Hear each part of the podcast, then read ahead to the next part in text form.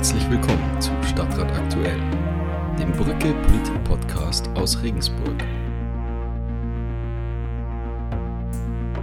Ja, liebe Zuhörerinnen, liebe Zuhörer unseres Podcast-Formats, äh, darf Sie alle sehr herzlich begrüßen. Wir starten jetzt wieder voll durch nach der Sommerpause. Im Stadtrat war ja jetzt Sommerpause. Der Stadtrat hat im Prinzip Ferien, so wie die Schulferien auch sind. Und jetzt geht's wieder richtig los, auch mit Sitzungen. Ich freue mich, dass heute da sind der Ernst Zierer, der Stadtratskollege Ernst Zierer und der Stadtratskollege Florian Rottke. Äh, Ernst, war es bei dir jetzt auch ein bisschen ruhiger oder hast du schwer schuften müssen? Ich hab eigentlich schon eine ruhige Zeit gehabt bisher. Ich bin ja noch im Urlaub, hab den Urlaub heute unterbrochen, weil ich mich ja beruflich weiterbilden äh, musste. Ich war halt auf einer Fortbildung über die Novellierung des Bayerischen Personalvertretungsgesetzes. Hochspannend, hochinteressant. Und ab morgen gehe ich in Urlaub. Und hoffe, dass für all meine Sitzungen Vertretungen gefunden werden. Und ich habe ein Bild gesehen, du warst beim Kanufahren. Ja. Bist aber nicht rausgefallen. Ich bin nicht rausgefallen und wenn, dann war das auch kein Problem, weil ich kann schwimmen. Ah, sehr gut. Flo, wie war es bei dir? Auch ein bisschen ruhiger jetzt oder beruflich ging es immer voll durch? Also wir haben zwischendurch schon auch ein paar Tage uns freigenommen und waren, waren weg, äh, aber am Kiosk war natürlich viel los. In der Agentur ist es in der Tat auch jetzt ein bisschen ruhiger gewesen, weil da die Kunden viel Urlaub haben und dann. Merkst du im Kioskgeschäft, dass Ferien sind? Also ist es dann weniger? Also es verschiebt sich, es ist ganz anders. Also in der Früh ist viel weniger los. Äh, wir haben ja ab sieben am Neufahrplatz offen und da ähm, kommen so die Leute, die halt normalerweise in die Schule gehen, die kommen dann halt einfach nicht. Viele Stammkunden, die weg sind. Dafür haben wir am Milchschwammerl, am Bahnhof, ähm, haben wir irgendwie gefühlt halb Deutschland zu Gast, weil, okay. weil ganz viele auch wieder Zug fahren. Das ist nicht ganz so viel wie letztes Jahr, habe ich das Gefühl. Ähm, aber es ist trotzdem, man merkt es, dass ganz viele Städtereisende unterwegs sind. Und ja, das ist auch ist ein schönes Publikum. Ja. Flo, dann will ich dich gleich zu was anderem etwas fragen. Du hast ähm, Schlagzeilen gemacht mit etwas, wo du wieder einmal Haltung bewiesen hast. Es ging um die Frage, ähm, wie sich der Dachverband der Hotellerie und der Gastronomie, die DEHOGA, äh, in Bezug auf die AfD verhält. Vielleicht magst du einfach mal erzählen, worum es genau ging und welche Position du eingenommen hast. Also die, ähm, ich habe vor ein paar Wochen eine Einladung, relativ unscheinbar eigentlich zu einer Podiumsdiskussion ähm, bezüglich der Landtagswahl erhalten vom von der DEHOGA vom Deutschen Hotel-Gaststättenverband. Ähm, und dann habe ich da, ich dachte mir, ich schaue es mir mal an, ähm, vielleicht interessiert es mich. Es war zwar in München, äh, in einem relativ großen Saal. Ähm, und dann habe ich es mir angeschaut und habe festgestellt, dass einer der, der äh, Redner auf dem Podium eben ein Landtagsabgeordneter oder beziehungsweise der Spitzenkandidat, glaube ich, sogar von der AfD ähm, in, im Landtagswahlkampf ist. Ähm, und im ersten Moment hat das nur so ein bisschen ein komisches Gefühl bei mir hinterlassen. Mm, dann habe ich auf die DEHOGA-Website geschaut, habe geguckt, ähm, dass sie einen Wahlcheck machen, habe ich fest, festgestellt, ähm, wo sie die Positionen von verschiedenen Parteien darstellen. Und auch da war dann relativ prominent die DEHOGA, ähm, Entschuldigung, die AfD, ähm, die ähm, ziemlich, also ich sag mal, wie üblich, äh, populistische, äh, populistische Positionen äh, pro Gaststättenbetreibende ähm, dargestellt hat.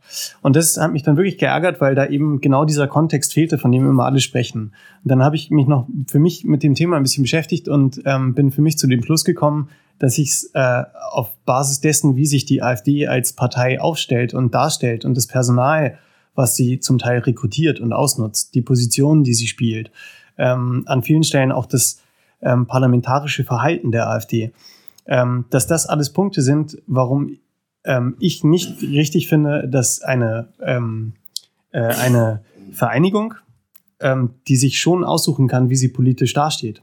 Also das ist kein, nicht, äh, wie soll ich sagen, ähm, kein öffentlich-rechtlicher Sender, der irgendwo verpflichtet ist, alle politischen Parteien einzuladen, sondern es ist eine Vereinigung. Ähm, und die machen Politik. Und die können sich eben auch aussuchen, wen sie da einladen. Und dann habe ich zumindest für mich entschieden, dass, ähm, dass ich es nicht für richtig finde, dass eine, eine Partei, die so antidemokratisch ähm, ist wie die AfD, äh, ähm, dass man die einladen sollte zu einer solchen Podiumsdiskussion. Und für mich war dann die einzige logische Folge, ähm, der DEHOGA das mitzuteilen und auszutreten, wenn sie bei ihrer Position bleibt, was klar war, dass sie es tut. Also die hätten nicht so kurzfristig jemanden ausgeladen. Ja, also ich kann dir nur sagen, ich habe dafür nur, äh, ich habe darüber, also über deine Haltung nur positive Resonanz bekommen. Die AfD ist eine Partei, die äh, die Gesellschaft spalten will und die es mit der Demokratie nicht haben. Und wenn man denen dann in einzelnen Sachfragen äh, ein Podium bietet, dann stellen die sich immer da, als hätten sie Kreide gefressen und der Gesamtzusammenhang fehlt.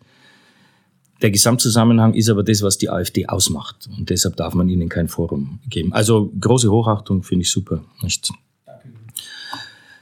Ja, jetzt geht's diese Woche wieder mit Sitzungen los. Ähm, eine Sitzung, Ernst, ist der Ausschuss für Soziales und allgemeine Stiftungsangelegenheiten. Da ist viel so Stiftungsentlastungszeug und sowas drauf. Das ist jetzt relativ unspektakulär, aber es ist eine Sache drauf, die sehr erfreulich ist. Ähm, Ernst, es geht um. Es geht ums Deutschland-Ticket, die Erweiterung bzw. Vergünstigung für Inhaber des Stadtpasses. Als Deutschland-Ticket, das weiß ja jeder, äh, kostet 49 Euro und das soll für Stadtpass-Inhaber um 50 Prozent verbilligt werden. Und das Deutschland-Ticket-Ermäßigung soll ebenfalls um 50 Prozent äh, ermäßigt werden. Ist wirklich eine tolle Geschichte und das ist eine, wesentliche Erleichterung. Was man wirklich hoch anrechnen muss, ist, dass Bürgergeldempfänger ja eine Pauschale in ihrem Bürgergeld haben von, von 8 Prozent, ich glaube 45 Euro. Äh, und die 45 Euro, mit denen hätten sie die, den Stadtpass, ah, die, das Deutschland-Ticket niemals kaufen können. Jetzt wird das deutlich billiger und somit haben sie wirklich Teilhabe wieder am Leben. Sie haben die Möglichkeiten, was zu unternehmen, was zum Anschauen, einmal eine längere Zugstrecke zu machen, auch mit wenig Geld eigentlich. Und man muss sagen, das ist eigentlich schon eine tolle Geschichte. Haken an der ganzen Geschichte ist, in meinen Augen, äh, das Ticket muss per SEPA-Mandat bezahlt werden. Gibt es nur in digitaler Form am Handy. Und es gibt in vielen deutschen Städten gibt es die Möglichkeit, eine Chipkarte über den jeweiligen Verkehrsverbund zu erwerben. Das ist noch was, was ich am Florian weitergeben will für den nächsten Aufsichtsrat, ob denn nicht eine Chipkarte für ältere Menschen, für Rentner, die Schwierigkeiten haben, mit äh, Smartphones umzugehen, ob man nicht sowas bei der RVV auch machen kann. Ich hoffe, du bist da drin, Flo, in dem Aufsichtsrat. Ja, und wir haben da letztes Mal, also vor der Einführung des Deutschland-Tickets, ähm, auch schon darüber debattiert. Da geht es nicht nur um ältere Leute, sondern auch um Leute, die halt keinen Zugang zu, zu Strom haben, zum Beispiel, die aber trotzdem eventuell mobil sein wollen oder müssen. Ist jetzt wieder Thema suchtkranke Menschen oder, ähm, oder Menschen, die auf der Straße leben. Ähm, und ich meine eigentlich, dass man diese Chipkarte bereits bekommt. Ähm, ich glaube über die Deutsche Bahn.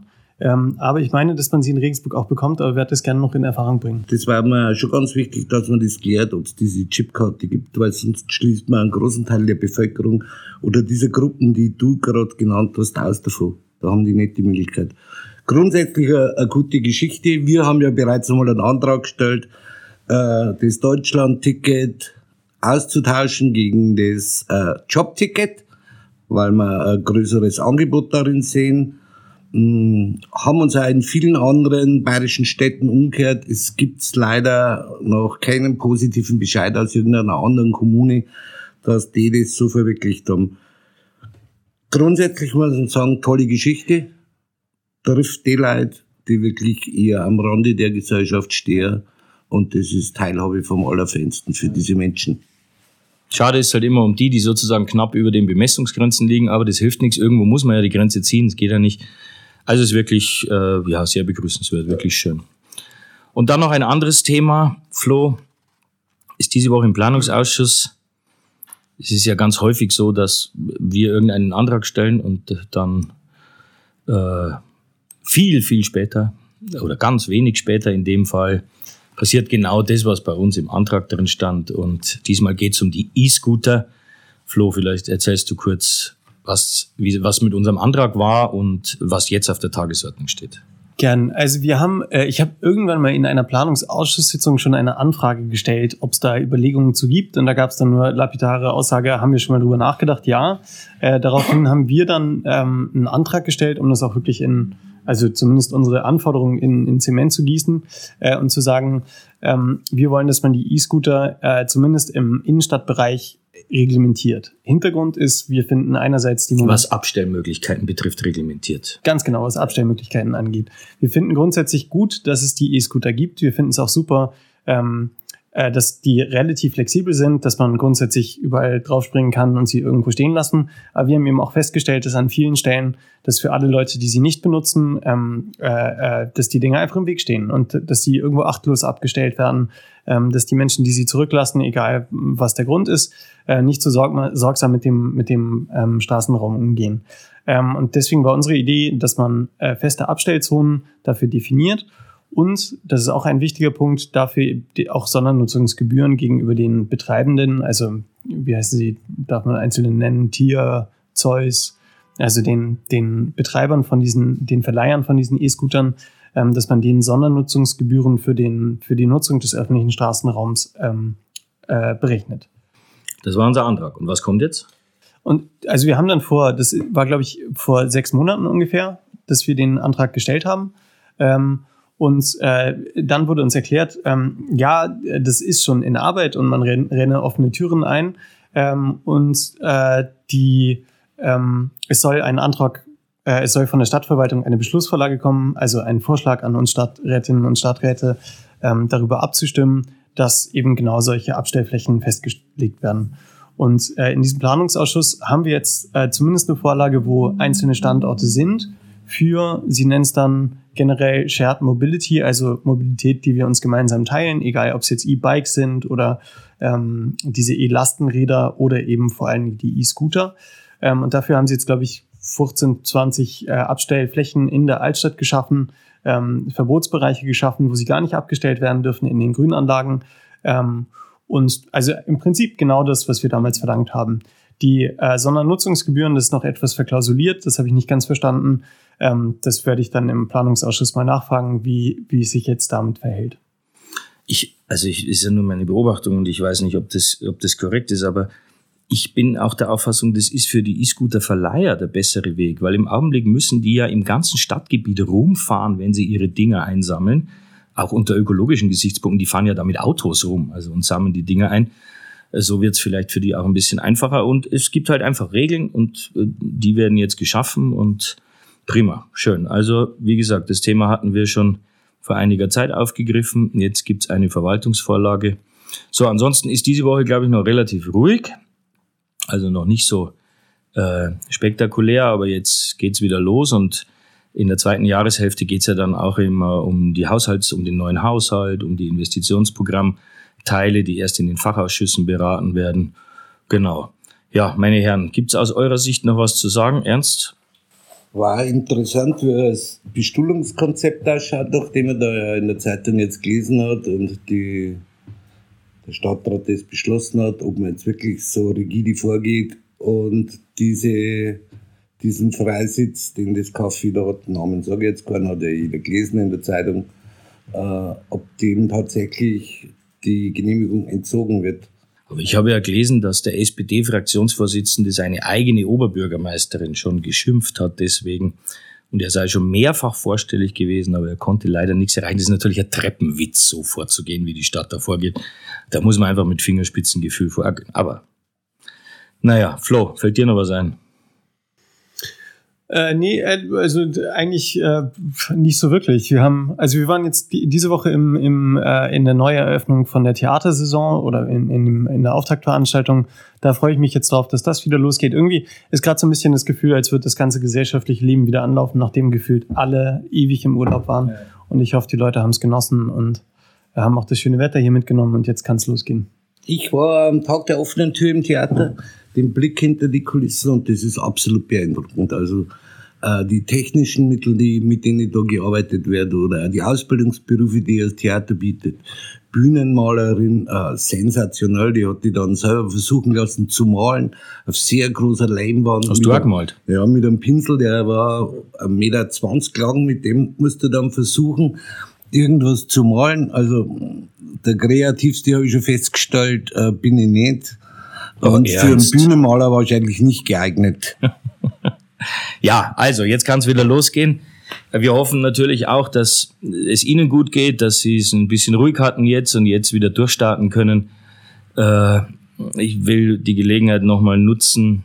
Ähm, jetzt hat ja auch die Schule wieder angefangen, den Schülerinnen und Schülern eine gute Zeit zu wünschen und den Eltern will die Gelegenheit auch nochmal, ich habe jetzt ein paar, ich kümmere mich manchmal um ukrainische Geflüchtete und da sind jetzt ein paar Kinder eingeschult worden und die habe ich dann begleitet und es war immer sehr rührend, wie sich die Lehrkräfte um äh, die Kinder und jungen Menschen kümmern. Hut ab vor denen, die den Lehrerberuf haben, äh, die leisten wirklich was ganz Tolles.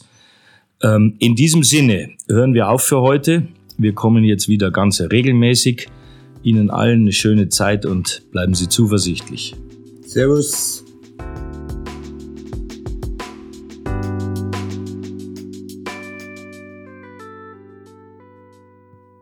Den Podcast Stadtrat aktuell können Sie übrigens auf allen gängigen Podcatchern abonnieren.